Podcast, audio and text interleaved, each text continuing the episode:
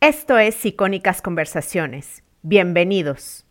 Yo diría que todos y todas tenemos una vocecita dentro que a veces nos grita y nos grita cosas y nosotras no queremos escucharla y no la queremos escuchar por un millón de motivos y uno de ellos es el que habíamos dicho antes, ¿no? Que se nos dice muchas veces en la vida que no la escuchemos porque somos demasiado tal o demasiado cual. ¿Cómo podemos hacer para confiar en nuestra intuición? Pues yo lo primero que haría sería de nuevo poner en cuestión esta vocecita que nos dice ese tipo de cosas, ¿no? Es decir, dejarle espacio. Lo primero que podemos hacer en, psicología siempre cuando tenemos un sentimiento, cuando tenemos una emoción, cuando tenemos un pensamiento es darle espacio, ¿no? Es decir, no tratar de bloquearlo, no tratar de decirle, ay, no, quítate de mi ¿no? Muchas veces es la reacción, la evitación, es la reacción primaria, ¿no? Del ser humano ante el sufrimiento. Hola, soy Jessica Nogués, emprendedora digital y eterna estudiante del marketing. Esto es Emprende Bonito Radio. Aquí aprenderás de los expertos en negocio con los que hablaré y además encontrarás recursos, ideas e inspiración para tu crecimiento personal. Para más información sigue Emprende Bonito en Instagram o visita emprendebonito.com. Bienvenido a este podcast. Si hay alguien que nos puede ayudar a entender la historia que nos contamos a nosotras mismas, cómo se forma nuestra identidad y cómo seguir adelante hacia lo que nos da satisfacción y el tipo de vida que queremos tener, es María Fornet. Y es por eso que es un honor tenerla aquí en el podcast. Es la segunda vez que tengo el gusto de entrevistarla. Te recomiendo ir al episodio número 18 para que escuches cómo el feminismo puede ayudarte a sanar. Es uno de mis episodios favoritos y yo sé que te encantará. María es escritora, coach, psicóloga, feminista, mamá y podcaster. Ayuda a las mujeres con su travesía y encontrar su faro. Con su contenido, ella te ayuda a definir qué hacer con tu vida, a que es muy poderoso. María es de esas mujeres que han sido luz para mí. Aprendo mucho de lo que cuenta y me encanta intercambiar ideas con ella, pensar, reírme. Así que en este episodio vamos a hablar de narrativas, del papel del entorno, de las etiquetas que nos ponen o nos ponemos, de qué podemos hacer para creérnosla y de la importancia de la acción para tener la vida que deseas. Muchísimas gracias María por estar aquí de nuevo. Gracias Jess, la verdad es que es un placer, estoy muy muy contenta de estar aquí otra vez. Muchas gracias. Recientemente hiciste una masterclass exclusiva para la comunidad de Emprende Bonito que se llama Si sabes quién eres, sabes qué hacer. De hecho, pueden acceder a ella en mariafornet.com, diagonal emprende-medio bonito. Voy a dejar este link en las notas del episodio. María, dime por favor, ¿por qué este título de Si sabes quién eres, sabes qué hacer? Bueno, si sabes quién eres, sabes qué hacer, es uno de mis mantras. Yo soy muy de mantras y esta es una frase que repito muchísimo porque me parece muy importante que yo trabajo mucho con la toma de decisiones. Eh, la toma de decisiones es un aspecto fundamental dentro de tu comunidad, ¿no? Es decir, tú trabajas con personas que emprenden.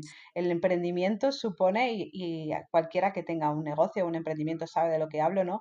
Supone tomar muchísimas decisiones, enfrentarse a infinitas decisiones en muchas ocasiones desde la soledad, ¿no? Una se enfrenta a mucha incertidumbre, a mucha sensación de no saber si está tomando la decisión que debería de tomar, si debería ir por un sitio, si debería ir por otro. Y entonces yo quería simplificar un poco toda esta idea y recordarnos cómo funciona el proceso de toma de decisiones desde el autoconocimiento, como cuando una sabe realmente quién es, cuando una realmente sabe dónde está su faro, ¿no? A dónde se quiere dirigir en la vida, cuáles son los valores que le importan, qué tipo de cosas le hacen feliz, qué tipo de vida no le hace feliz. Cuando una entiende perfectamente esto, las decisiones son una consecuencia natural y no tienen por qué ser un proceso doloroso, un proceso en el que una se estanque, un proceso en el que una se eternice, ¿no? Así que bueno, de ahí sale un poco esta idea de, formar una masterclass pequeñita, clara, con tips muy precisos y muy prácticos sobre exactamente eso, ¿no? Si sabes quién eres, sabes qué hacer y, y aplicada precisamente a este proceso del emprendimiento. De hecho, ayudas a que todo fluya mejor. La que esté interesada, vaya al link, por favor. Y bueno, ahora yo sé, María, que te gusta mucho la psicología narrativa. Me gustaría que me contaras cómo podemos hacer para contarnos una historia que nos empodere más a nosotras mismas. Bueno, pues sí, yo me especialicé, yo he vivido muchísimos años en Inglaterra, hace poco que he vuelto a España, pero durante muchos años viví en Inglaterra y allí me especialicé en psicología narrativa. La psicología narrativa, un poco para quien no sepa de lo que hablamos, ¿no? Lo que viene es a entender la mente, ¿no? Lo que, viene a lo que viene a ayudarnos a entendernos a nosotras mismas desde el punto de vista de la historia, desde el punto de vista de que la manera en la que nosotros nos entendemos no es más que una historia. Nuestra identidad no es más que una historia que nosotras nos contamos a nosotras mismas, ¿no? Es decir, esta idea de cómo cuando nosotras vamos estableciendo el quiénes somos en el mundo, ¿no? Nosotros lo hacemos a través de las historias que embebemos del contexto, es decir, de todas esas historias que consumimos, las historias de nuestras madres, nuestras hermanas, nuestros padres, nuestros primos, ¿no? Todas estas historias que aprendemos desde muy pequeña y que van conformando nuestro sentido de ser en el mundo. Luego también vamos aprendiendo a través de las historias que consumimos, esas historias que, por ejemplo, vemos en la ficción, ¿no? En los libros que leemos, o de nuestras amigas, o las cosas que vemos en Instagram, todo ese tipo de cosas van conformando nuestra, pues eso, nuestro ser dentro del mundo, ¿no? Nuestro cómo nosotras somos diferentes a los demás y vamos formándonos, ¿no? Se va formando una especie de, matriz a través de todas esas historias que, que, escuchamos de los demás. Y por otro lado, cómo eso va convirtiéndose en nuestra propia historia. Es decir, cuando nosotras miramos atrás y nosotras tenemos lo que es nuestra memoria autobiográfica y miramos atrás y contamos cuando yo le pregunto a una mujer, ¿tú quién eres? ¿no? Ella me cuenta determinados eventos de su vida. Me dice, bueno, pues yo nací en tal sitio, ¿no? o yo me casé, o yo tuve tal trabajo, ¿no? O yo, es decir, así es como formamos nuestra identidad, así es como formamos el quién eres tú en este mundo, ¿no?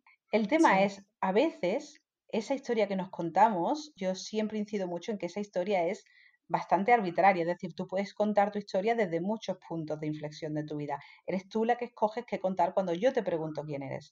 Cuando yo te pregunto a ti quién eres, ¿vale? Tú formas tu identidad en función de las de estos puntos de inflexión que emergen en tu historia, pero hay otros puntos que tú podrías escoger. Entonces, yo a lo que vengo un poco es a tratar de retar esa historia que te cuentas a ti misma y decir, bueno, te está sirviendo, ¿no? En psicología tratamos de ir mucho a la función ¿Te está sirviendo la historia que te cuentas a ti misma? Y si no te está sirviendo, ¿cómo podríamos mirarla desde otro punto de vista? Y ojo, que esto nunca va a ser un llamamiento ¿no? al pensamiento mágico o a, eso, o a vivir ¿no? la vida fitipaldi y pensar que bueno, que tú puedes contar la historia que quieras de tú misma. Que tú quieras, sí. Claro, bueno, no funciona así. Pero claro, habrá quien piense, ¿no? Escuchándome ahora mismo, bueno, María, pero mi historia es la que es. Y ahí es donde yo querría retarla. Tu historia es la que es, entre comillas, es decir, tu historia es está formada por infinidad de recuerdos, ¿vale? O sea, cada momento está registrado. Eres tú la que eliges cuando miras atrás cuál es el punto que hace ¿no? que las cosas cambiaran, o, es decir, la, manera en la que tú lo cuentas. La memoria es una reelaboración del hecho objetivo que ocurrió, pero no es el hecho objetivo que ocurrió, es una reelaboración. ¿Vale? Cuando nosotros lo traemos al presente, eso pasa por el filtro de nuevo de nosotras mismas, ¿no? Entonces, pues es un poco esto, Jessica, es, claro, es, complejo, ¿no? Es, un trabajo grande, pero es la idea del plantear, bueno, yo qué historia me cuento a mí misma y cómo podría yo contarme otra historia que me ayudara un poco más, ¿no? Que me hiciera sentir mejor y cómo me hace sentir esta historia a mí misma. Y estas historias que yo me cuento a mí misma me expanden o constriñen mis posibilidades, ¿no? O me hacen sentir mal. Pues pasa un poco por este proceso. Bueno, tú hablas mucho, obviamente, de, mujeres y de feminismo y hablas también mucho de, del papel del imaginario colectivo. Quiero que me digas cómo se forma esto, el imaginario colectivo, y por qué es importante entenderlo y cuestionarlo. El imaginario colectivo se forma a través de, bueno, de todas esas imágenes que compartimos, ¿no? Y nosotras de alguna manera las asumimos embebiéndolas desde el contexto, ¿no? Es decir, el imaginario colectivo, por ejemplo, quien tiene un poder fundamental en el imaginario colectivo, ¿no? En la idea que, por ejemplo, tú hablabas de que yo precisamente trabajo desde la psicología y trabajo desde el feminismo, ¿no? Para, desde este punto de vista, hablar del imaginario colectivo fundamental. El imaginario colectivo, por ejemplo, una parte responsable de su creación son los medios de comunicación, ¿no? Imaginemos que los medios de comunicación, cada vez que sacan a una mujer, la sacan en el mismo papel, imaginemos, ¿no? O, por ejemplo, imaginar... La princesa de Disney. Por ejemplo, exacto, ¿no? ¿Qué ocurre cuando eso se presenta de manera sistemática de este modo? Ocurre que formamos un estereotipo y cuando formamos un estereotipo, en el imaginario colectivo todos formamos el mismo estereotipo. Y de esa manera estamos, pues como yo digo siempre, poniendo altos muros a nuestro universo de posibilidades. Eso hace que podamos ser unas cosas en la vida y no podamos ser unas otras cosas en la vida. Hace también que nosotras queramos ser unas cosas en la vida y no otras cosas en la vida. Es decir, esto va a terminar influyendo incluso en lo que se llama el dream gap, ¿no? Es decir, en nuestra ambición, en nuestra sensación de que podemos llegar a un sitio que no podemos llegar a otro, en nuestra sensación de que podemos ocupar determinados espacios simbólicos o no podemos ocupar determinados espacios simbólicos.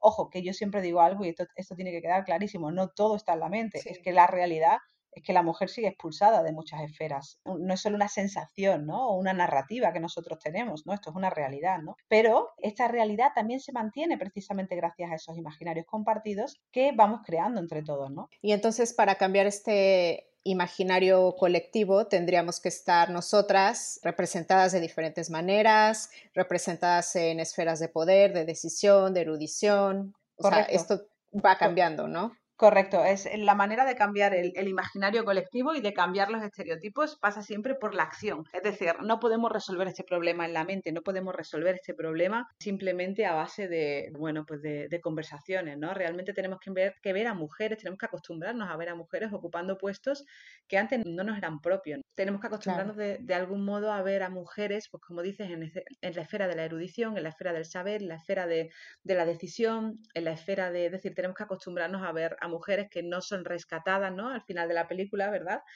Eh, exacto, tenemos que acostumbrarnos a ver a mujeres que no esperan a que las bese el príncipe, ¿no? Y vengas a salvarlas a, Y bueno, obviamente esto está cambiando, o sea, yo creo que ahí estaremos de acuerdo en que ha habido, claro, claro, ha habido una revolución brutal, ¿no?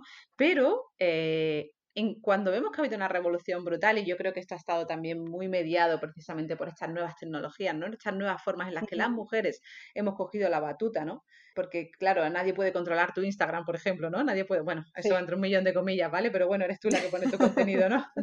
vamos, en un, millón de comillas, pero bueno. Tú y un poco el algoritmo, pero claro, Claro, exacto, y, un montón de cosas, ¿no? Pero bueno, de algún modo tenemos mucho más poder, ¿no? O sea, se ha democratizado mucho ese proceso, ¿no? Podemos, podemos mostrar lo que queremos mostrar de nosotras mucho más que antes y de nuevo esto va entre un millón de comillas, porque además estamos hablando desde el absoluto privilegio, ¿no? Es decir, claro, estamos hablando de mujeres que tenemos podcast, que tenemos capacidad, ¿no? De mostrar Una cuenta de Instagram, sí. Claro, una cuenta de Instagram, o sea, hay muchísimas mujeres en el mundo que, esto que estamos diciendo, pues dirían, ¿qué me estáis contando, no? Sí. Desgraciadamente. Entonces, es importante también que nos demos cuenta de eso, ¿no? De que cuando estamos hablando desde este tipo de discurso tenemos que acordarnos de que, bueno, de que hay quien no se puede ni plantear esto. Pero bueno, esa sería un poco, Jessica, la manera en la que podemos cambiar el imaginario colectivo. Es un proceso lento, esa es la realidad, pero todo pasa por que cambiemos ese imaginario colectivo. Y ahorita que mencionabas lo del privilegio, ¿no? O sea, nosotras tenemos que usar este privilegio porque también leí en algún en alguna parte que ponías que mi avance es el avance de todas, ¿no? O bueno, tu avance es el avance de los demás. Entonces, si tú avanzas, pues prácticamente estamos todas avanzando, ¿no? Claro, de, una forma simbólica, desde luego que sí. Es decir, el hecho de que las mujeres como colectivo ganen en derechos implica que en un sitio del mundo estamos tirando de la agenda de otro sitio del mundo, ¿no? Creo que era Amelia Gabarcárcer la que decía aquello de que la agenda del feminismo está abierta por diferentes páginas, ¿no? En, los diferentes sitios del mundo y es así. Claro, pero las vindicaciones siguen siendo las mismas para todas, ¿no? Las vindicaciones de fondo son las mismas para todas. Entonces, eh, esto ha ocurrido desde siempre así. Las vindicaciones ocurren primero en determinados países y llegan más tarde a otros, ¿no? Pero es importante que recordemos que tenemos que seguir tirando. Yo siempre digo que si puedes hacerlo, debes hacerlo, ¿no? A mí eso me parece una frase fundamental. Si puedes hacerlo, debes hacerlo. Bueno, ahora ya voy a tocar un poco el tema de, la identidad, porque me gustaría mucho este episodio lo hice como para ayudarnos al, al, amor propio, ¿no? Entonces, me gustaría que me contaras un poco cuál es el poder de las etiquetas a la hora de definir nuestra identidad? Bueno, el poder es máximo, ¿no? Yo soy una gran defensora del poner en cuestión aquello que nos dice nuestra mente. Es decir, y poner en cuestión, Jessica, yo no quiero decir en ningún momento que entremos en disputa. Y hay muchas ramas de la psicología que van a defender que disputemos, no que peleemos el contenido de nuestra mente para racionalizarlo.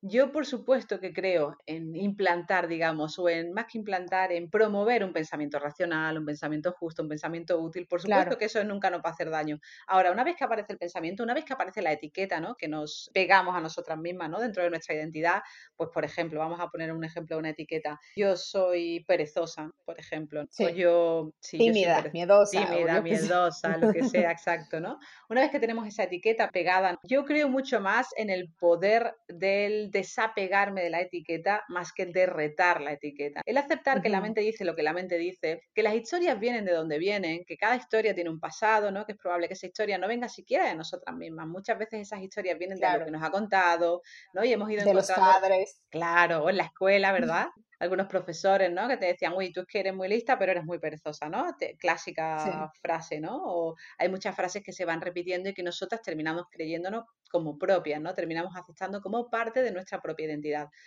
Yo soy una gran defensora, como te decía Jessica, de en lugar de enfrentarme con la etiqueta, ¿no? Y de pelearme con ella, desapegarme de la etiqueta y actuar de manera consciente conforme a mis valores y el tipo de vida que quiero crear, punto. O sea, averiguar yo qué tipo de vida quiero tener. Pues si, por ejemplo, a mí algo que me molesta de mí es el yo soy una persona perezosa y considero que puede haber algo de verdad ahí, ¿no? Pues yo lo que preguntaría es, ¿Cómo actúa una persona que no es perezosa? Bueno, pues una persona que no es perezosa empieza por levantarse mañana a las 8 o una persona que no es perezosa empieza por hacer una lista de tareas y tratar de tachar al menos dos mañana, ¿no? Por ejemplo, ¿no? Es decir, empezar siempre muy poquito, muy poquito. Nada de una persona no perezosa se corre la maratón de Boston. No. ¿Vale? No, no empezamos por ahí. ¿Vale? No empezamos por ahí. Exacto, ojo, que la maratón de Boston también está bien que esté en el horizonte, ¿por qué no? Hay que soñar muy alto, ¿vale? O sea, hay que soñar tan, tan alto como una pueda y quiera, ¿no? Pero claro, no empecemos por ahí, empecemos por otro sitio, empecemos por el, bueno, ¿cómo actúa una persona perezosa? ¿Cómo no perezosa? ¿Cómo se levanta por la mañana una persona no perezosa, ¿no? ¿Cómo se prepara el desayuno a una persona no perezosa? Vámonos a la acción. En lugar de estar en la mente luchando con las etiquetas y esperando a yo quiero tener buena autoestima para tener una buena vida, no, vamos a actuar, vamos a actuar conforme a nuestros valores, vamos a actuar conforme a las cosas que nos importan, al tipo de vida que queremos crear. Y eso va a ir produciendo como consecuencia secundaria, exacto, la felicidad, el sentirnos mejor con nosotras mismas, el tener más confianza, pero es el, a través del hacer, que nos convertimos en unas cosas, ¿vale? Es decir, yo siempre pongo el ejemplo, ¿no? De la escritura porque es un ejemplo que sirve para todo. Conforme más escribo, más escritora soy, más grande es esa etiqueta dentro de mi identidad. Conforme menos escribo, menos peso tiene esa etiqueta dentro de mi identidad. Eso es verdad. Entonces, si te quieres convertir en algo, ir haciendo acciones, ¿no? Que te lleven hacia allá. Exacto. Identifica cuáles son las acciones que te acercan a ese tipo de persona. Ya está, es tan simple y tan complicado a veces como eso, pero es tan simple realmente como eso.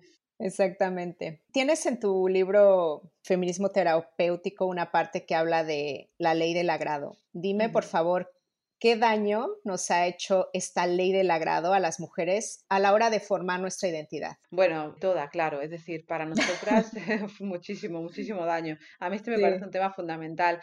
Eh, uno de los grandes mandatos de género ¿no? que, tiene, que tiene el género femenino es precisamente esto, ¿no? el que no molestemos, el que seamos mujeres fáciles, el que seamos mujeres dóciles, el que agrademos a la vista si queremos ocupar espacios, ocupemos un determinado canon estético, si queremos, pues eso, si queremos ocupar determinados espacios públicos, ¿no? El que nos comportemos de determinada manera, el que seamos madres abnegadas. Devotas. Claro, devotas, abnegadas, que tengamos esta actitud de sacrificio permanente, que sepamos ponernos siempre, claro. el instinto maternal, que sepamos ponernos en un segundo plano, que sepamos comportarnos ¿no? de esta manera en la cual nuestro principal objetivo es el permanente agrado de los otros. O sea, Simón de Beauvoir decía que la mujer, eh, o sea, que el hombre es para sí, la mujer es para el otro, ¿no? Esto lo repito mucho porque define muy bien, ¿no? Realmente, sí, es muy verdad. Claro, define muy bien el rol del mandato de género de lo que se espera de la mujer, la expectativa de conducta de lo que se espera de una mujer. No, esto no se espera de un hombre, se espera de una mujer.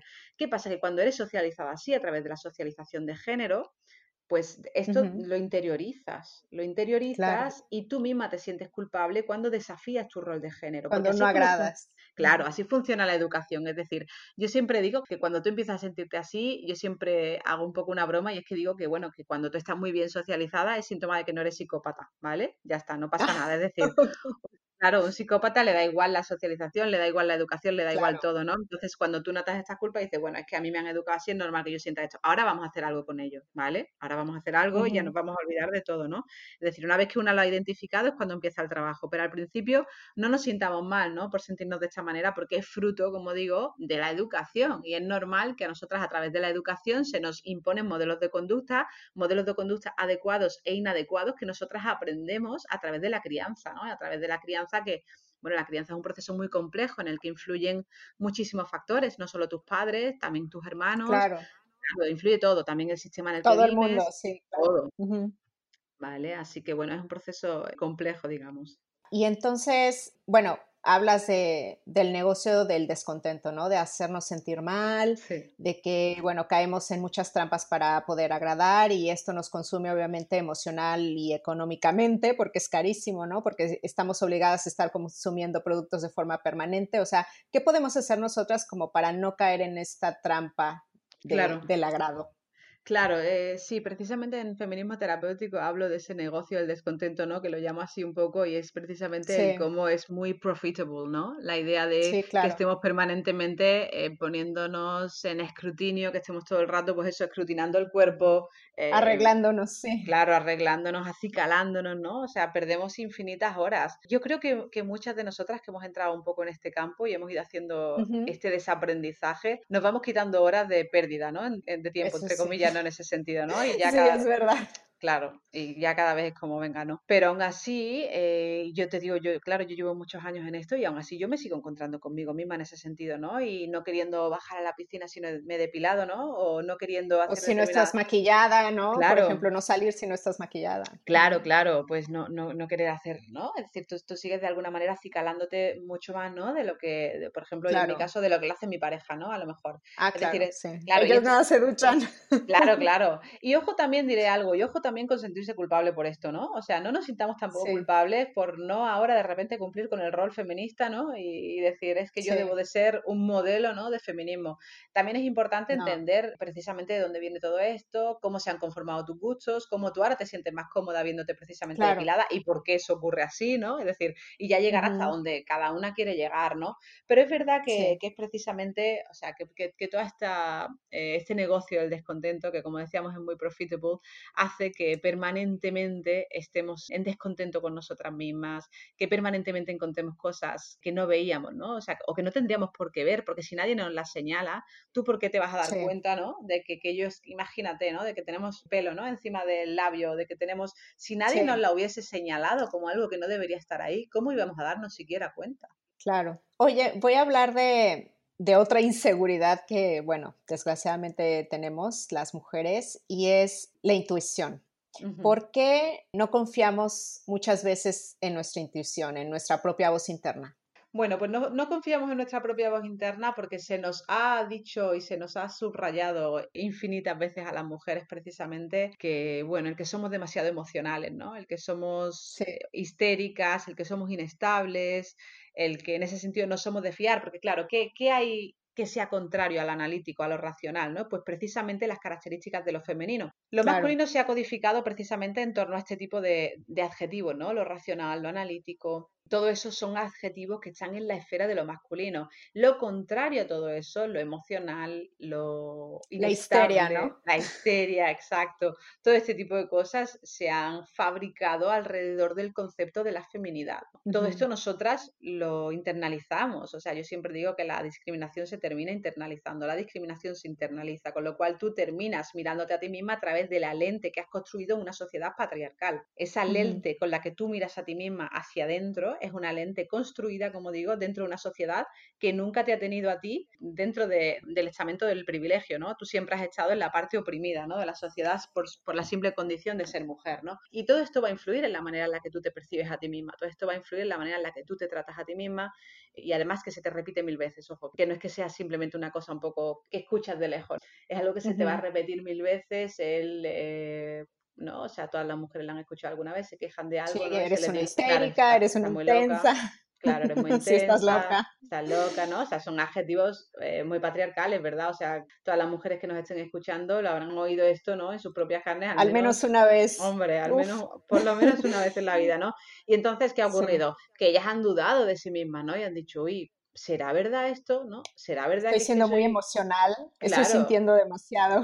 Claro, ¿será que soy que será que estoy muy loca, ¿no? O que estoy, soy muy emocional o será que es verdad que es que bueno, que a lo mejor pues no debería de sentir las cosas de la manera en la que lo siento, ¿no? Es decir, terminamos dudando de nuestra propia capacidad de conectar con las tripas, ¿no? Con lo que nos dicen las tripas, que también es un tema bueno, un tema interesante también.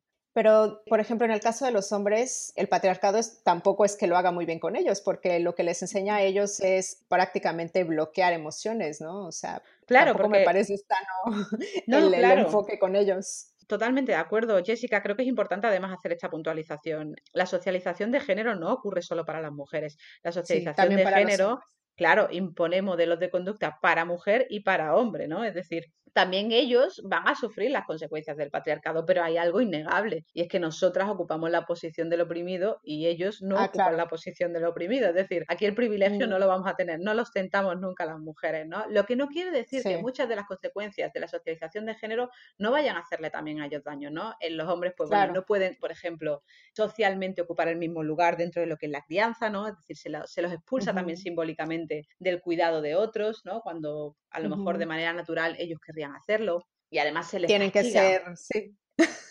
claro. Se les castiga desde las empresas incluso, ¿no? Es decir, hombres que quieren cogerse bajas maternales, bajas paternales más largas, ¿no? Y desde las empresas se les castiga de una manera increíblemente dura porque bueno, tenéis que volver al trabajo y punto, ¿no? Eh, o sea, eso, yo lo he visto un millón de veces, ¿no? Luego también pues tenemos la idea de que el hombre tiene que proveer, el hombre tiene que ser dominante, el hombre tiene que mostrarse masculino, igual que a la mujer, de la mujer esperamos, ¿no? Que se muestre femenina, ¿no? Dentro de lo que hemos codificado como feminidad, que la feminidad es una construcción cultural igual que lo en la masculinidad, lo que no quiere decir que no haya ciertos componentes biológicos, pero esta exaltada diferencia que vemos entre la posición del hombre y la mujer en el mundo responden a esa socialización de género que es un constructo social, ¿vale? Entonces, bueno, pues nos encontramos también con que ellos también tienen que pasar por el aro de esta socialización de género que, no es justa y que, y que les va a hacer daño. Y entonces, ¿cómo podemos hacer nosotras para confiar en nuestra intuición después de todos estos mensajes que hemos recibido, ¿no? Todo el tiempo, de no confíes en tu propia voz. Bueno, esto es un tema, es un tema muy interesante, Jessica, del que podríamos hablar muchísimo. Bueno, a ver, yo diría que mm, tendríamos que explicar primero qué es la intuición, ¿no? Y yo por simplificar mucho el asunto, ¿no? Yo diría que todos y todas tenemos una vocecita dentro eh, que a veces nos grita, ¿no? Y nos grita cosas y nosotras no queremos escucharla y no la queremos escuchar por un millón de motivos y uno de ellos es el que habíamos dicho antes, ¿no? Que, se nos dice muchas veces en la vida que no la escuchemos porque somos demasiado tal o demasiado cual. ¿Cómo podemos hacer para confiar en nuestra intuición? Bueno, pues yo lo primero que haría sería de nuevo poner en cuestión esta vocecita que nos dice ese tipo de cosas, ¿no? Es decir, dejarle espacio. Lo primero que, podemos hacer en, en, psicología siempre cuando tenemos un sentimiento, cuando tenemos una emoción, cuando tenemos un pensamiento es darle espacio, ¿no? Es decir, no tratar de bloquearlo, no tratar de decirle, ay, no, quítate de mi mente, ¿no? Muchas veces es la reacción, la evitación en la reacción primaria ¿no? del ser humano ante el sufrimiento. Es, bueno, pues siempre pues eh, lucha o, huida, ¿no? Es siempre lo que podemos hacer, luchar o huir. Entonces, yo diría que no lo luchemos ni huyamos, ¿no? Lo primero que hacemos es darle espacio. Hay una vocecita diciéndome algo, ¿no? ¿Qué me quiere decir? Y yo creo que la autoconfianza en ese sentido se gana otra vez, Jessica, y voy a volver otra vez a lo mismo, a través de la acción, ¿no? Al probar, el ir poquito a poquito guiándonos un poquito más por la voz de la intuición. Y ojo, y aquí, de nuevo, un tema importante. No todo lo que nos dice la intuición es correcto, ¿eh? o sea, la intuición, la ah, intuición, claro, la intuición a veces nos, nos dice cosas que, bueno, que pueden llevarnos a sitios que queremos y cosas que no. Yo diría que lo, por donde primero debe pasar uno una decisión es por, es por la racionalización consciente, es decir, por mirar los datos objetivos, ¿no? Cuando uno va a tomar una decisión en la vida, yo diría que lo primero que uno debe de hacer es el clásico pros y contras, ¿no? Y hacer muchos ejercicios decisionales, ¿no? Que están en la esfera de lo, de lo consciente, de lo racional. O sea, para algo tenemos la mente. La mente funciona genial resolviendo problemas, ¿vale? Funciona fatal para otras cosas. O sea, la mente viene con un millón de fallas y de problemas que nos dan la vida, pero es estupenda para resolver problemas. Así que fiémonos en ese sentido de eso. Fiémonos de, de nuestra capacidad analítica. Pero luego hay momentos en los que nos atascamos en la rumia, nos atascamos en, en darle vueltas a una cosa, tomamos una decisión pero volvemos a revisitarla 100 veces, ahí es donde yo creo que la intuición es importante. La intuición es más importante para algunas cosas que para otras. También es muy importante la intuición, por ejemplo, cuando acabamos de conocer a alguien y algo nos dice la Ah, ya, ok. Si algo no me gusta. Claro. Para eso es muy importante la intuición. Cuando la intuición te dice algo de tipo esto tiene peligro, por ejemplo, o no, o sea, ese es el momento de escuchar tu intuición mucho. O sea, es importante tomarla como ese mecanismo que tenemos ahí evolutivo, ¿no? Para claro, salvarnos. Para protegernos. Claro. Y con respecto a el miedo al fracaso, ¿no? En las mujeres. ¿Por qué tenemos este miedo a brillar, a ser vistas, a ocupar el espacio público? O sea, ¿cómo podemos quitarnos, yo sé que no, no podemos controlar las emociones y eso lo he aprendido de ti, cómo gestionar este miedo al fracaso. Pues creo que lo que acabas de decir, Jessica, esconde toda la respuesta, ¿no? Es decir, no podemos controlar eh, nuestras emociones, pero sí podemos gestionarlas, lo has dicho tú precisamente. Y es exactamente así, ¿no? Es decir, no podemos, tú ya sabes que yo no soy defensora, y ojo, aquí lo dejo muy claro, va a haber otros psicólogos que vengan de otras escuelas y que trabajen desde enfoques muy diferentes. Yo no creo demasiado en la pelea con la mente, no creo demasiado en la pelea con la emoción, creo mucho más en entender qué información nos traen las emociones en este caso y aprender a gestionarlas. Cuando nos viene esta emoción, ¿no? Esta, esta ansiedad a lo mejor. Eh, inseguridad. esta inseguridad, exacto, ¿no? De, que nos trae el miedo al fracaso. Yo lo que plantearía lo primero es de qué me quiere proteger, ¿no? Esta emoción. Y cómo puedo atenderla. Es decir, lo que podemos es neutralizar la base de atenderla. Es decir, cuando, por ejemplo, pues no sé, estamos eh, en una cola esperando un supermercado y de repente eh, están tardando muchísimo en atendernos y de repente nos entra la frustración, pues el entender cómo puedo yo atender a, esa emoción. A mí me parece muy interesante el mirar las emociones como niños pequeños dentro de una casa, ¿no? Y como cada niño pequeño, ¿no? Está acting out, ¿no? Está comportándose de una manera, ¿no? Y lo único que tenemos que hacer es, ver qué les pasa, ¿no? Es, oye, ¿esto por qué, te está pasando? Y neutralizarla un poco, es decir, dejarla también ir, ¿no? Darnos cuenta de que, de que hay emociones que no tienen siempre un significado. Muchas de las cosas que nos pasan en la mente responden simplemente a, bueno, a, a, cómo funciona la mente, ¿vale? Que esto es bastante complejo, ¿no? Pero la idea precisamente de que, de que bueno, de que la, mente va estableciendo patrones, va de alguna manera sumando historias con otras historias y de repente te viene a la cabeza, ¿no? A lo mejor estás viendo un atardecer, que es el momento más bonito de tu vida y te viene a la cabeza de repente cuando viste por última vez un atardecer con tu madre hace 40 años, qué sé yo, ¿no? Y de repente la escena se convierte en algo triste. Es decir, la mente funciona así. La mente funciona así. Estamos de repente viviendo un momento precioso y de repente, pum, una conexión con algo del pasado y nos sentimos tristísimas, ¿no? Claro, ¿podemos estar todo el día peleando con esto? Es que es un trabajo poco beneficioso para nosotros, ¿no? Sí, te quita mucha energía. Te quita mucha energía y hasta qué punto es útil, ¿no? Con lo cual yo vuelvo otra vez a, a la función, ¿no? ¿Cómo podemos vivir una vida plena? Es decir, nosotras tenemos miedo al fracaso. Bueno, ¿y si eso no se pudiera quitar del todo, Jessica? ¿Vale? Y si resulta que aceptamos que ese miedo al fracaso va a seguir con nosotras y que lo único que va a ir quitándole volumen a ese altavoz del miedo al fracaso es el ir cosechando éxitos. Claro, haciendo cosas poco a poco haciendo cosas y ganando confianza de que, bueno, pues mira, pues eh, yo me voy dando cuenta poco a poco de que conforme voy trabajando en esta línea, pues voy generando mis propios ingresos, por ejemplo, ¿no? Y, y bueno, y mi negocio antes que era muy difícil, ahora parece que va teniendo, pues eso, como un income un poquito más estable y bueno, y parece que voy teniendo cada vez más clientes, ¿no? Y todo este tipo de cosas. Bueno, pues ahí poquito a poquito vamos ganando confianza en nosotras mismas, pero lo hacemos a través del hacer, de nuevo, del hacer cosas, no de pelearnos con nuestra mente y tratar de generar un estado mental en el cual no tengamos miedo al fracaso y entonces cuando ese estado mental llegue podamos empezar a actuar. Bueno, ¿y si no llega ese momento? Claro. Sí, no, no, no. Puede no llegar. Puede no o quizá nunca va a llegar, exactamente. Claro, hazlo con el miedo, ¿no? Que se dice siempre esta frase ¿no? Que nos gustan mucho las frases como catchy y yo no creo siempre en ellas, pero bueno, esa frase lo explica bien, ¿no? Hazlo con el miedo. del miedo. Claro, mm. claro, exacto. El tema es cómo se hace, ¿no? Pero bueno, se puede hacer, e, es la historia. Y luego también el darse espacio y darse tiempo, como hemos dicho antes, ¿no? O sea, tampoco tenemos que vivir siempre con las carnes abiertas, ¿no? Como decimos en España. Tampoco tenemos que vivir siempre, ¿no? Con esta idea de tener que estar, pues eso, fuera de la zona de confort o agobiada, ¿no? tampoco creo en eso. Ya, no, de hecho tú dices que es mejor decir asomarse al precipicio, ¿no? Casi, casi con un pie dentro de la zona de confort. Claro, claro, totalmente. Para mí ese es un concepto muy de, en psicología lo llamamos andamiaje, ¿no? Esta idea de, zona, de la zona de desarrollo próximo, es decir, yo no creo en estar permanentemente viviendo fuera de la zona de confort porque la vida es muy dura así, ¿vale? O sea, no creo que una tenga que estar. O sea, la gente últimamente ha utilizado mucho este mensaje, ¿no? De fuera de la zona de confort es donde ocurre la magia. Claro. pues yo no sé, a mí eso me parece una, forma de vivir muy estresante y eso va a ir con algunas, algunos tipos de personalidad, ¿no? Que son personas con poca aversión al riesgo, o sea, son características de personalidad, ¿no? Eh, son personas buscadoras de experiencias, ¿no? Que lo llamamos en psicología. Genial, pero no todo el mundo es así. Eh, de hecho, había escuchado algo que se llama síndrome del explorador o algo así, ¿no? Igual hay unas personas que lo tienen y otras personas que no lo tienen. Puede ser, puede ser, totalmente. Eh, nunca lo había escuchado yo el síndrome del explorador, pero probablemente esté muy relacionada con estas características de personalidad, ¿no?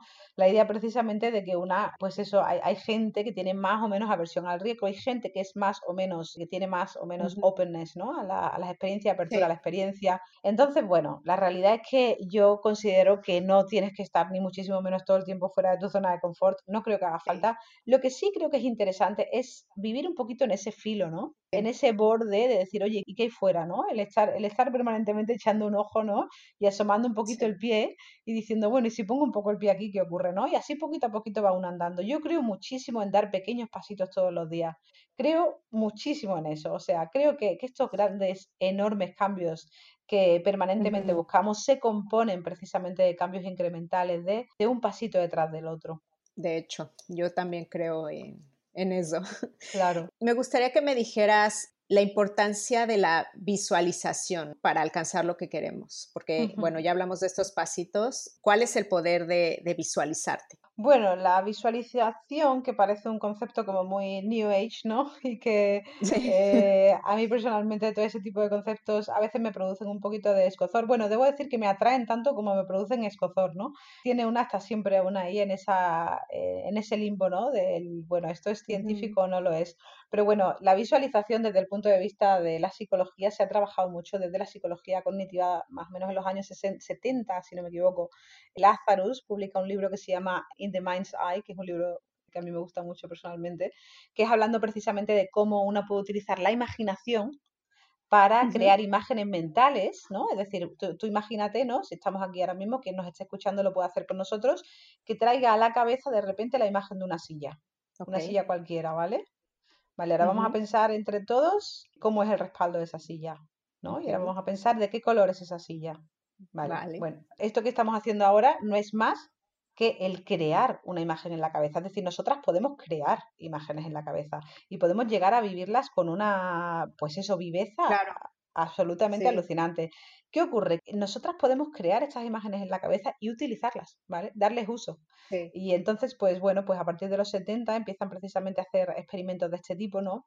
Eh, y se empieza a utilizar muchísimo, por ejemplo, en el campo de la psicología del deporte, ¿no? se ha utilizado mucho en el campo de la psicología del deporte y en el campo del performance. Del, del mejorar tu performance a través de la imaginería mental. Es un tema muy interesante. La visualización se utiliza a mí me gusta mucho la idea de que uno puede utilizar la visualización como un faro, ¿no? El crear imágenes de a dónde quiere llegar en la vida, ¿no? Para, no para que aparezca, ¿no? Como dice aquel libro del secreto, ¿no? Yo no creo que las cosas ocurran mágicamente. Ojo que hay quien lo cree y bueno, pues si le sirve, ¿quién voy Habrá a ser quien, a quien le sirva, claro, sí. Claro, ¿quién voy a ser yo para decirle, pues mentira? Bueno, pues esa persona me dirá, bueno, pues no te sirve a ti, bueno, pues ya está. yo te diré que desde luego ese no es el tipo de psicología que yo practico, claro.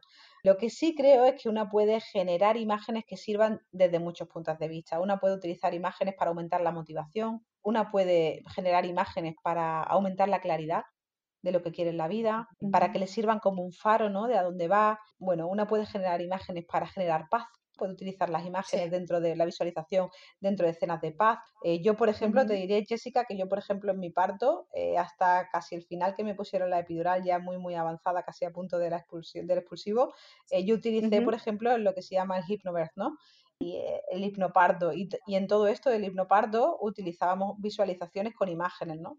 Y las imágenes ah, servían pues para ir pasando precisamente las, contracciones, ¿no? Entonces, pues bueno, cada uno iba generando su propia imágenes, ¿no? Es decir, yo, por ejemplo, en mi caso, pues tenía una imagen que cuando la, la ola, ¿no? Entre comillas, la contracción iba subiendo, pues yo me imaginaba subiendo una duna de la playa, ¿no? La arena, y conforme la contracción iba bajando, ¿no? Porque ya sabemos que van para arriba y luego para abajo, ¿no? Conforme la contracción iba para abajo, pues yo iba poquito a poquito imaginándome que iba bajando la duna, es decir, era una imagen que me generaba paz y que me hacía el entender el proceso precisamente como eso, como un proceso que uno podía ir caminando, podía ir subiendo montañas, bajando montañas, ¿no?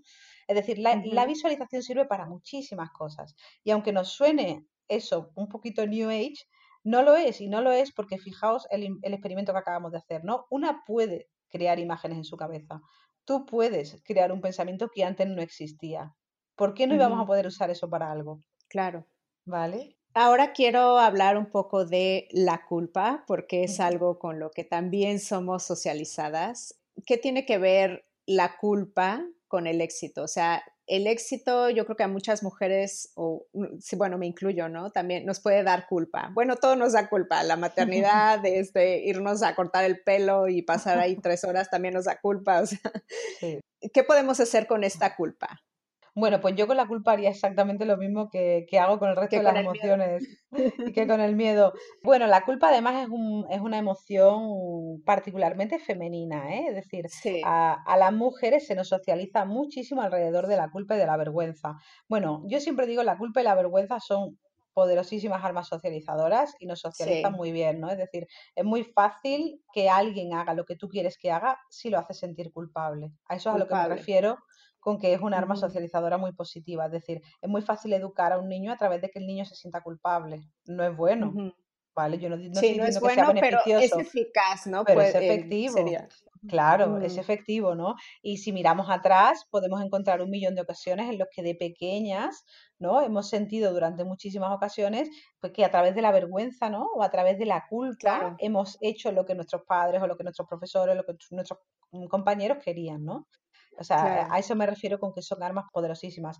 ¿Qué ocurre? Que esto ha ocurrido tantas veces en nuestra vida, Jessica, que estos son lo que yo llamo carreteras muy iluminadas en el cerebro. Es decir, estos, son, estos son rutas que es muy difícil que nos las quitemos de encima. Entonces, volvemos a lo mismo. Podemos pelearnos con la culpa, ¿no? Y hay quien te dice, quítate la culpa de encima.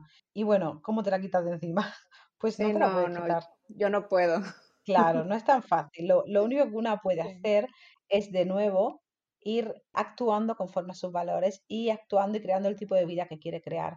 Y diciendo, bueno, estoy sintiendo culpable porque, como tú decías antes, voy a ir a la peluquería o estoy yendo a la peluquería a cortarme el pelo y tengo a los niños en casa y me lo está cuidando alguien, ¿no? Porque tenemos este, este discurso mental, ¿no? Este discurso de he dejado a los niños casi abandonados, ¿no? O sea, tenemos esta cosa, ¿no? Mental, ¿no? Y niños son solo mi responsabilidad, ¿no? Esta cosa que, que bueno, que nos han metido en la cabeza, claro. Entonces, cuando nos viene este discurso, ¿qué podemos hacer? Lo que podemos hacer es desapegarnos de él, es entender que la mente hace lo que la mente hace, ¿no? Que esto es fruto de tu historial de condicionamiento, es decir, esto es fruto de tu educación y que tú aún así vas a ir a pelarte porque entiendes racionalmente qué es lo que quieres hacer ahora mismo y lo que es bueno para ti y lo que además siendo bueno para ti es bueno para ellos, ¿vale? Y bueno, tú puedes entrar en, esta pelea, ¿no? Y racionalizar todo lo que tú quieras, pero al final del día lo que importa es que te vas a pelar. ¿Vale? Ya. También dirías que tenemos mucho más culpa eh, de ser exitosas o bueno, de destacar en ciertos ámbitos. Bueno, yo diría que esto está de nuevo relacionado mucho con cómo eh, el éxito reta eh, nuestro rol de género, ¿no? Nuestro rol de género nunca fue a nosotras nunca se nos educó y ahora va a ver quien me escucha aquí y me diga, pues a mí mis padres tal. Bueno, sí, pero estamos hablando de modelos generales, ¿no? De conducta. A nosotras nunca se nos educó para ocupar un primer plano, ¿no? Y todo lo que sea retar la educación que se nos ha, eh, se nos ha dado nos va a hacer sentir incómodas, salirnos del molde para el que se nos ha preparado. Y el éxito nunca, o sea, el éxito supone ocupar un primer plano, eso es el éxito. El éxito supone pues coger el oro, ¿no? Coger la medalla de oro, coger la copa. Para eso nunca se nos ha preparado a las mujeres, ¿no? Es, para eso a las mujeres las hemos preparado para otras cosas, ¿no? Precisamente para ser la mujer bonita que le da la copa dorada a otro hombre, ¿no? O para, o para ser la mujer, pero nunca en el otro sentido. O sea que es bueno aprender a relacionarse, ¿no? Con estas emociones, con estos pensamientos, con esa vocecita interna, no hacerle mucho caso, sería más o menos. Sí, es buena idea el reconocerlo, ¿vale? El darte cuenta de que eso está ahí, el hacerle espacio, no negarlo, ojo, hacerle espacio, entender de dónde viene. Cuando hacemos este tipo de conversaciones, Jessica, lo que estamos haciendo precisamente es un proceso de, retar todo esto, ¿no? Es un proceso de desaprendizaje, es un proceso en el que estamos compartiendo y en el que estamos racionalizando todas estas cosas. Ahora nos sentimos mejor con respecto a nuestra culpa. O sea que claro que sirve cualquier mujer que nos esté escuchando ahora mismo probablemente esté pues afirmando con su cabeza, ¿no? Y diciendo, vale, ya sé de dónde me viene esto, ya entiendo de dónde me viene esto, claro, pues esto me hace sentir mejor, ¿vale? Pero que al final del día, si nos quedamos simplemente ahí, no llegamos muy lejos. Lo importante es que después de todo esto tú cierres la puerta de tu oficina durante una hora y hagas lo que querías hacer, ¿vale? Y digas, lo siento, pero no estoy, hoy no estoy. Sí. Vale. Leí en tu libro una frase que me encantó y me gustaría que me dijeras rápidamente por qué la escribiste. Era, como pensamos de los demás, lo hacemos de nosotras mismas. Bueno, claro, es decir, la, la, dureza con la que juzgamos a los demás suele ser también la dureza con la que nos juzgamos a nosotras mismas, ¿no? Yo soy gran defensora de la autocompasión y soy gran, gran defensora de, del, del, mirar a los demás con cierta compasión, ¿no? Creo que esto también está muy relacionado y fíjate, Jessica, que estoy escuchando y no recuerdo en qué parte del libro pongo eso, pero bueno, o sea, fíjate tú, eso es lo que pasa cuando...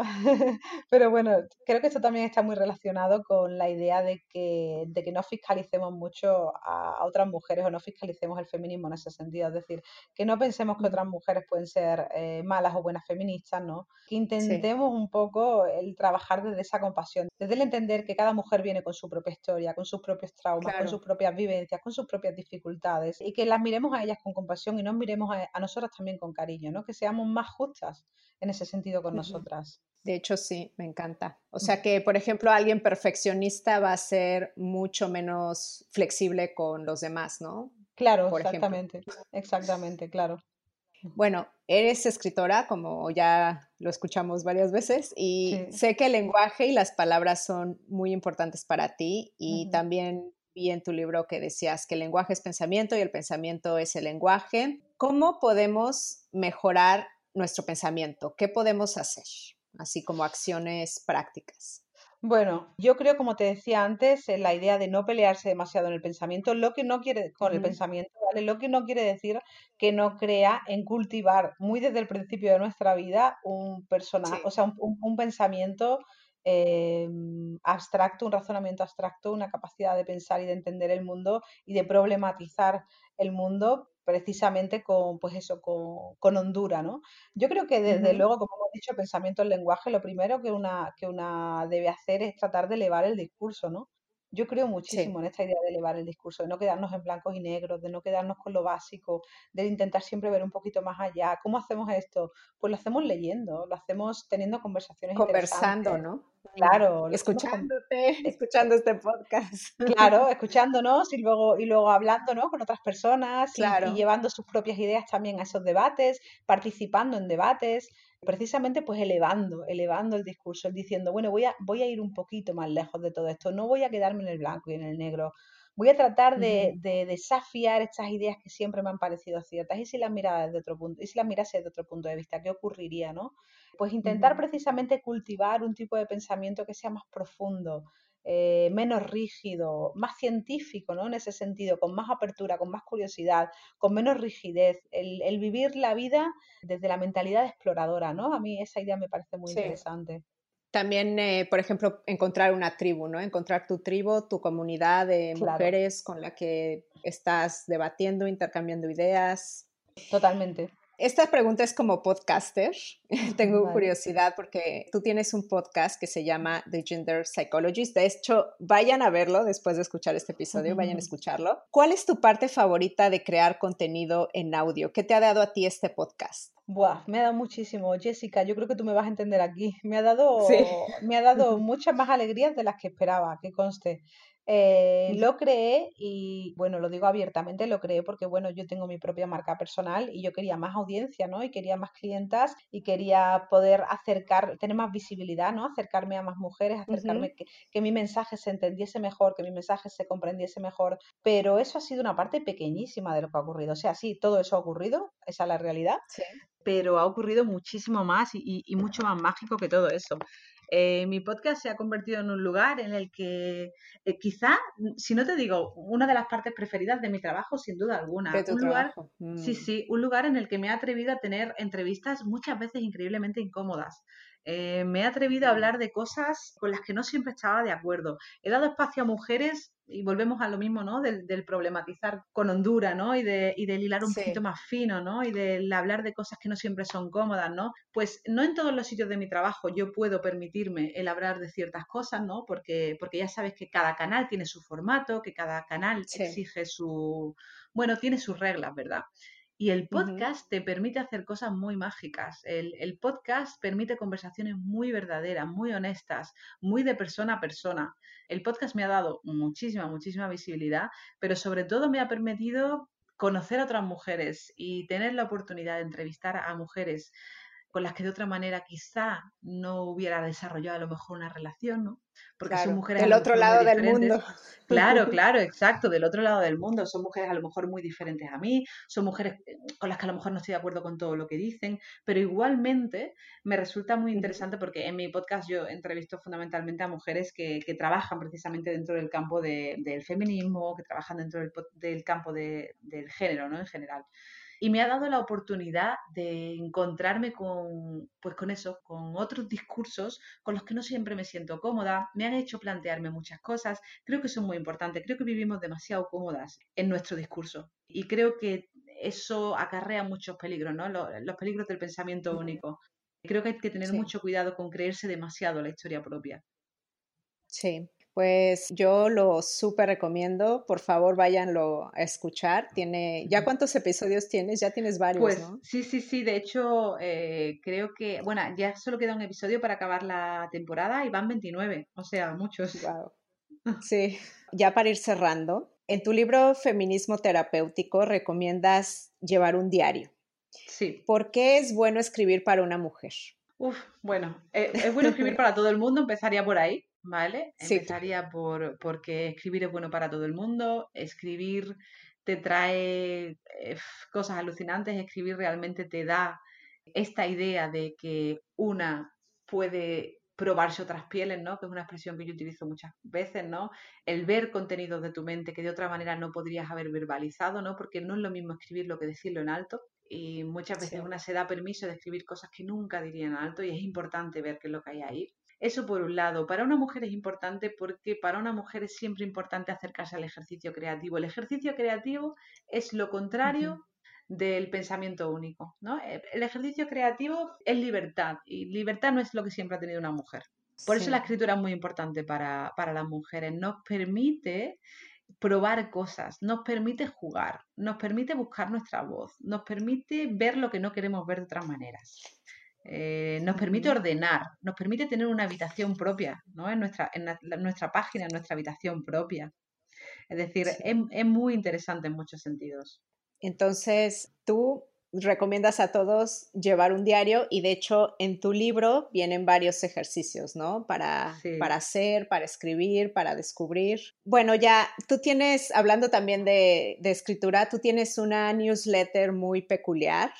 Eh, escribes muy bien, lo tengo que, que decir. Gracias. Y es este, y bueno, es una newsletter que te llega todos los días, ¿no? La que esté interesada en saber más sobre coaching, sobre feminismo, suscríbase a la newsletter de, de María y me gustaría que me dijeras rápidamente qué van a encontrar en esta newsletter. Bueno, mi newsletter, como bien dice Jessica, es un lugar bastante peculiar. Es decir, em, es donde más trabajo pongo de todo lo que hago, tan simple como eso. O sea, la, newsletter es el centro de todo mi trabajo. Tengo un método, pues eso, bastante peculiar, en el cual escribo todos los días. Eh, y todos los días te cuento una historia pequeñita, son emails súper cortitos, ¿vale? Porque claro, eh, se trata de que te llegue todos los días y no cargarte, ¿no? Em, se trata de que todos los días te cuento una historia con la cual tú puedes identificarte, ¿vale? Y encuentras algún tip, alguna idea revolucionaria, un cambio de marco mental, una idea que te puede llevar a tu vida y que puede cambiar la manera en la que tú entiendes el mundo, la manera en la que tú te entiendes a ti misma, eh, la forma en la que te hablas a ti misma incluso, ¿no? Eh, la verdad es que la newsletter es, o sea, si hablábamos antes del podcast, ¿no? Y de las alegrías que me ha dado el podcast, sin duda lo que más alegrías me da de mi trabajo cada día Jessica es mi newsletter. Todos los días recibo docenas de, de emails de personas diciéndome cómo no te había encontrado antes. Sí. sí. o sea, me encanta tu newsletter. Todos los días a las 5 de la tarde ya estoy mirando al móvil para que me llegue tu, tu newsletter, ¿no? A las 5 de la tarde españolas, en cada sitio es a una hora. Pero bueno, la verdad es que es algo que me hace infinitamente feliz y que escribo con mucho cariño cada día. Es lo primero que hago además. O sea, como sé que tiene que salir cada día, lo primero que yo hago al levantarme es contarme, es escribir mi newsletter. Ya te digo, muy cortita, con tres o cuatro ideas muy diferente porque es una idea, o sea, la idea de la newsletter es que entretenga.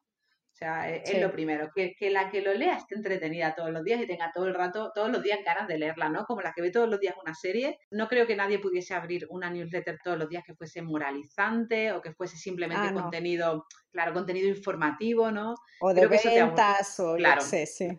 Claro, claro, creo que eso te aburriría. O sea, la principal idea de la newsletter es precisamente que te entretengas. Así que, que te ayude de cierta forma, ¿no? También. Exacto, exacto, sí, sí, sí, sí. Así que bueno, esa es mi newsletter. Si a alguien le apetece venirse, pues nada, simplemente en www.mariafornet.com, en mi página web, en cualquier sitio se pueden, se pueden apuntar. Y bueno, ya como última pregunta, ¿dónde quieres que te encuentren? ¿Cómo te pueden contactar? Si quieren hablar contigo. Y también me gustaría que me dijeras, yo sé que tienes dos productos maravillosos, uno se llama Travesía, que de hecho lo estoy haciendo ahora. Sí, sí. y también tienes el Faro. ¿Vas a seguir con estos productos? ¿Tienes algún otro plan?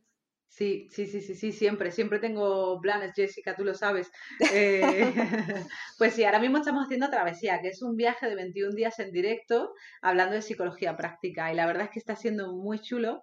Es todos los días media horita en la que nos juntamos muchísimas mujeres y hablamos precisamente de psicología práctica, hablamos de algún tema y bueno, proponemos un poquito la teoría, pero luego sobre todo, ¿verdad? Lo que hacemos son muchos ejercicios, planteamos muchas preguntas, vamos viendo qué hay por ahí dentro y está siendo muy bonito, muy challenging porque son 21 días de contenido. Eh, pero bueno, ya sabemos que muchas veces las cosas que son retadoras en la vida son las que luego más satisfacciones nos traen, ¿no? Luego, como dices, tengo también el Faro. El Faro se llama El Faro Guía para trazar un plan de vida, que es un programa que yo tengo que va con material físico y en el que, bueno, se trata de que la clienta o la alumna, una vez que entre en él, vaya haciendo todo el recorrido para acabar con un plan de vida en la mano. Es decir, empieza por pensar, a ver, yo dónde quiero llegar en la vida, porque la mayoría de las veces ni lo sabemos, ¿no? Para mí que es un buen día, para mí que es una buena vida, ¿no?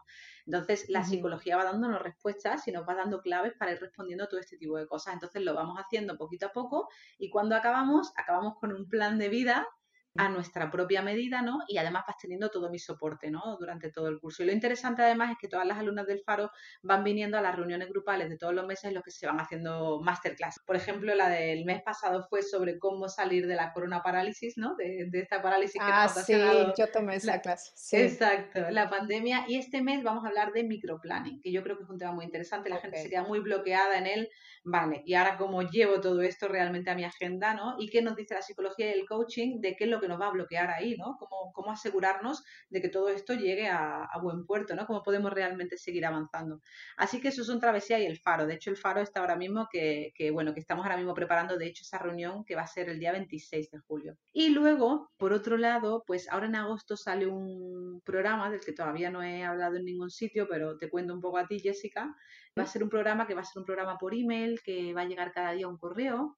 Va a ser un programa muy bonito, creo yo, que va a ser precisamente em, sobre visualizaciones creativas, ¿no? Para utilizar precisamente esto de lo que hablábamos antes, para utilizar imágenes mentales para desbloquear determinadas partes de tu mente y, ayudarte a conseguir eh, las cosas que quieres conseguir en la vida. Ojo, que yo siempre digo esto, que milagros a Lourdes, una puede conseguir algunas cosas y otras no, ¿vale? O sea que la psicología no tiene las llaves para todo, pero sí tiene las llaves para muchas cosas, ¿eh? Así que, claro. que bueno, va a ser Y habrá cosas que te sirvan y cosas que no te sirvan. Claro, claro, claro, totalmente, totalmente. Yo siempre digo, coge lo que te sirva y deja lo demás. Y eso es más que suficiente, ¿vale? O sea, eso es más que suficiente. Además, no nos paremos nunca a hacer cosas porque decimos, ¿y si no todo me sirve? Bueno, ¿y si te sirve buena parte? ¿No? Pues oye, pues si te sirve buena parte, así es como vamos a hacer, como vamos eh, creciendo, ¿no? Y como vamos acercándonos al tipo de vida que queremos tener. Así que bueno, ya, ya contaré más de este producto. Este, este programa sale en agosto, así que todavía queda. Ya como última pregunta, esta, esto tengo curiosidad porque, bueno, me gustaría saber tú como también tu punto de vista desde la psicología, ¿no? ¿Qué te ha enseñado o qué has aprendido de, este confinamiento, de esta pandemia, de esta crisis global o qué has empezado a valorar más? O sea, ¿qué, te ha removido a ti? Wow, a mí me ha removido muchísimo, Jessica. Yo debo decir que, a mí me ha afectado la pandemia, ¿no? O sea, yo creo que creo que mucha gente se va a sentir identificada cuando diga que durante los meses del confinamiento igual no me di tanta cuenta de cuánto me estaba afectando hasta que poco a poco empezó la desescalada, ¿vale? En España empezó eh, más o menos pues en junio, ¿no? Y empecé yo ahí a darme cuenta de, uff, o sea, han sido meses muy difíciles, ¿no? Em, me he dado cuenta de que hemos vivido y seguimos viviendo un momento de trauma global colectivo. Sí un momento para el que igual no nos habíamos preparado mentalmente. La pandemia me ha mm. enseñado, por un lado, cómo de resilientes somos los seres humanos, que a mí me parece algo espectacular. O sea, yo recuerdo un día en la cola del supermercado, todos ya hablando con, unos con otros, ¿sabes? A las tres semanas o así de que se declarase el estado de alarma y todos separados unos de otros, con las mascarillas puestas, riéndonos en la cola. Y yo pensé, qué locura estamos viviendo y aquí estamos todos hablando unos con otros como si nada, ¿no? O sea, realmente el ser humano es increíblemente resiliente y nos adaptamos a, circunstancias muy bizarras, ¿no? Y muy extrañas. Eso lo he aprendido por un lado. Y luego, por otro lado, yo personalmente como mujer y como madre y como escritora y como emprendedora he aprendido que tengo una tendencia mal sana a hacer de más, que tengo que parar un poquito el carro, que, que, siempre estoy metida en muchas cosas y estoy aprendiendo a bajar un poquito el ritmo. Ha sido algo que llevaba siempre conmigo, ¿no? Bueno, nosotros los psicólogos también adolecemos de, de, los pecados normales, ¿no? Entonces, En, en, mi caso es este, ¿no? En mi caso yo tengo, yo soy una persona que, bueno, que le gusta mucho mi trabajo, me encanta mi trabajo y entonces pues siempre me meto en todos los charcos, ¿no? Siempre estoy haciendo cosas y estoy intentando aprender, Jessica, te lo confieso, a bajar un poquito el ritmo y de hecho, bueno, pues me he mudado a las afueras de la ciudad y ahora estoy viviendo... Tienes una vista preciosa. Sí, sí, sí, sí, me he ido exactamente, vivía en el centro, ¿no? De una ciudad y bueno, hemos decidido que cambiábamos de vida, nos hemos ido a las afueras, eh, a, a, una casa más grande, con más espacio en medio del campo, vemos el mar y bueno, y queremos pasar, tenemos la suerte ¿no? de, poder plantear esto, que es lo primero, porque la verdad es que es una suerte, queremos pasar una época más tranquila en nuestra vida y, lo vamos a intentar de verdad. Así que todo eso lo he aprendido de la pandemia, así que bueno, yo he sido una privilegiada dentro de esta, de esta pandemia, Jessica, la verdad. Hasta ahora lo he sido, nunca sabes qué te trae la vida después, pero hasta ahora lo he sido. Sí, claro, también yo, yo también me he podido guardar. Claro, y como feminista, ¿cómo te afectó la pandemia o, cómo crees que está afectando la pandemia a las mujeres? Bueno, la pandemia está bueno, la, sí, la crisis en general, sí. Sí, sí, sí, la, la crisis, la COVID-19. Em, bueno, pues yo creo que está siendo realmente devastadora. A mí, a mí ese es un tema que me preocupa especialmente. Yo creo que estamos a la puerta de la primera She Session de la historia, es decir, hasta ahora, cada vez que ha habido una crisis global, cada vez que ha habido, pues bueno, pues en las grandes guerras, ¿no? En la Primera Guerra Mundial, en la Segunda Guerra Mundial, cuando los hombres se fueron al frente, las mujeres aprovecharon ese momento para dar un avance social, para ganar derechos sociolaborales, ¿no? Eh, los hombres iban al frente y las mujeres ocupaban espacios, ¿no? Esta, sin embargo, va a ser la primera crisis global de la historia en la que las mujeres tengamos que dar un paso atrás y dejar trabajos y dejar... Y esto es por muchos motivos, ¿no? Y sigue siendo por el motivo de que el, hombre en muchas ocasiones gana más que las mujeres, ¿no? Con lo cual es la mujer la que termina renunciando para quedarse en casa con los niños, ¿no? O sea, hay, hay más de 300 millones de niños en sus casas que no están yendo a los colegios. Imagina, qué cifra más espeluznante, ¿no? Sí, eh, Pues eso por un lado. ¿Quién los está cuidando? Claro, claro, ¿quién los está cuidando? Hay quien responde los padres y digo, bueno, los padres no, los están cuidando las madres. Es la mayoría de las ocasiones, ¿no? y, ojo que lo digo yo que, mi marido y yo trabajamos en casa, ¿no? Y en, mi caso realmente lo cuidamos los dos, ¿vale? Pero bueno, yo también soy muy consciente de que, de que yo no puedo hablar desde el privilegio, de que lo mío no es para nada la norma, ¿no? Entonces eso por un lado y luego por otro lado también pues por nuestra propia socialización de género, ¿no? O sea, yo tengo una tendencia adentro que hace siempre que yo me cargue de más, ¿no? Con, con mi niño y esa tendencia no está dentro de él porque es un tema de educación, ¿no? Y bueno, pues imagina, ¿no? O sea, eso está pasando en todas las casas del mundo, o sea, el, el tema de por qué la mujer está renunciando entre muchas comillas, ¿no? Porque yo diría que más bien está siendo expulsada de, mm, ¿sabes? Y, y, empujada fuera de la esfera laboral es un tema complejo. Luego, fíjate que incluso estamos empezando ya a ver datos de cómo mujeres, de cómo muchas menos mujeres están publicando papers que hombres. O sea, ¿cómo va a afectar esto, no? Dentro de unos años, si son solo los hombres, ¿no? Los que en estas épocas están ocupando la producción intelectual. O sea, ¿qué, ¿qué, efecto va a tener esto, no? O sea, realmente el tema se puede poner muy feo. A mí me preocupa mucho y tenemos que afrontar la, la pandemia desde la mirada de género. No podemos olvidarnos de esto. Claro. ¿Y qué podemos hacer como que individualmente cada una de nosotras como para revertir un poco esto? ¿Hay algo que podamos hacer o, no? Bueno, yo creo que en este caso, fíjate, yo, yo, siempre tengo muchísimo cuidado de no mantener un discurso excesivamente individualista, ¿no? Y decir que depende de nosotras, el que nos empoderemos y tal, porque bueno, muchísimos Sí, no, no, no, no depende en muchos casos de, nosotras, eso es verdad. Pero bueno, las que tenemos cierto poder, claro, exacto, ¿qué podemos hacer? Claro, las que tenemos cierto poder tenemos que intentar pues eh, buscar medios, ¿no? Asegurarnos, como decíamos antes, de tratar de buscar espacios de, bueno, de autocuidado, empezando por ahí, porque no debemos de infravalorar el impacto emocional que todo esto está teniendo en nosotras también, ¿no? Y tenemos que buscar y reclamar espacios de autocuidado cuando podamos hacerlo. Jessica, porque yo tengo mucho cuidado con este discurso. Hay quien me está escuchando y está diciendo, claro, María, ¿sabes? Eso explica tú, explícalo tú en mi casa, ¿no? sí, claro. Entonces, lo que yo puedo decir es, si crees que puedes hacerlo, hazlo. ¿vale? Y el intentar, pues eso, el buscar espacios, el intentar para sobrevivir emocionalmente también todo esto, ¿no? El intentar poner la mente un poco en el futuro, en el también esto pasará, en el qué queremos hacer en el futuro, qué está en nuestra mano, qué sí podemos controlar cómo podemos avanzar hacia un futuro que sea mejor para nosotras, ¿no? El mantener esta perspectiva de darnos cuenta de que esto es un paréntesis en nuestra vida, de que esto pasará, de que este trauma generacional, como digo, vamos a vivir, ¿no? Eh, nuestros padres, nuestros abuelos vivieron otros, ¿verdad? A nosotros nos ha tocado este. Así que el mantener un poco la vista en el el saber proyectarnos en el futuro en los momentos en los que no podemos hacer más, porque hay momentos en los que hay mucha, mucha incertidumbre. Claro, exacto. Entonces, en esos momentos intentar proyectarnos en un futuro más positivo, más esperanzador, el recordarnos, oye, después de esto va a haber más, ¿qué, qué viene después? ¿no? ¿Cómo puedo yo ser feliz en el futuro con otras cosas? ¿no? Así que eso es lo primero. Eso es lo que yo diría. Y si puedes hacer algo, hazlo. Es decir, si puedes empezar a plantear, pues eso, el, buscarte espacios de autocuidado en el día a día, el, tener la ayuda que puedas tener. Eh, y, ayuda, hablo de, en general, ¿no? Hablo no solo ayuda tú, sino ayuda en pareja también, si tienes pareja, ¿no? Claro todo, el, el, intentar, pues bueno, buscar formas. No, salir de los espacios públicos si te lo, o sea, si, si puedes hacerlo, ¿no? Claro, exacto, mm. exacto. Muchísimas gracias, María, por tu tiempo. ya sé que te tuve aquí quizá un poquito más de lo que esperabas y, y, te agradezco mucho tu tiempo. Este, y bueno, estuve encantada de tenerte. Espero que, que, te la hayas pasado bien. Yo siempre disfruto mucho hablar contigo. Y bueno, no sé si quieres decirme algo antes de irte. Sí, sí, bueno, que, querría darte las gracias, Jessica. La verdad es que lo he pasado estupendamente. Sí que hemos estado un poquito más de tiempo del que planeamos, ¿verdad? Pero eso es porque la conversación siempre es interesante y nos ponemos a hablar, ¿verdad? Y de una, de una pregunta surge otra y son temas importantes para las dos. Con lo cual siempre nos ocurre que cuando hablamos de estas cosas, pues cuando nos damos cuenta nos, nos liamos, ¿no? Así que, pero bueno, encantada de liarme en ese sentido y muchísimas gracias por gracias. Y espero de verdad que, esta conversación que hemos tenido llegue a, mujeres a las que pueda ayudar y a las que le pueda dar luz en un momento en el que, bueno, en un momento que, puede tener cierta oscuridad, un momento de incertidumbre esperamos que, esto pueda dar cierta luz ¿no? y, y, un poquito de ayuda. Así que bueno, muchísimas gracias, Jessica. Ah, exactamente. Vayan al perfil de Instagram de María para que accedan a la web, a la newsletter, al podcast, a todo esto. Y a ti, emprendedora, te veo en el próximo episodio.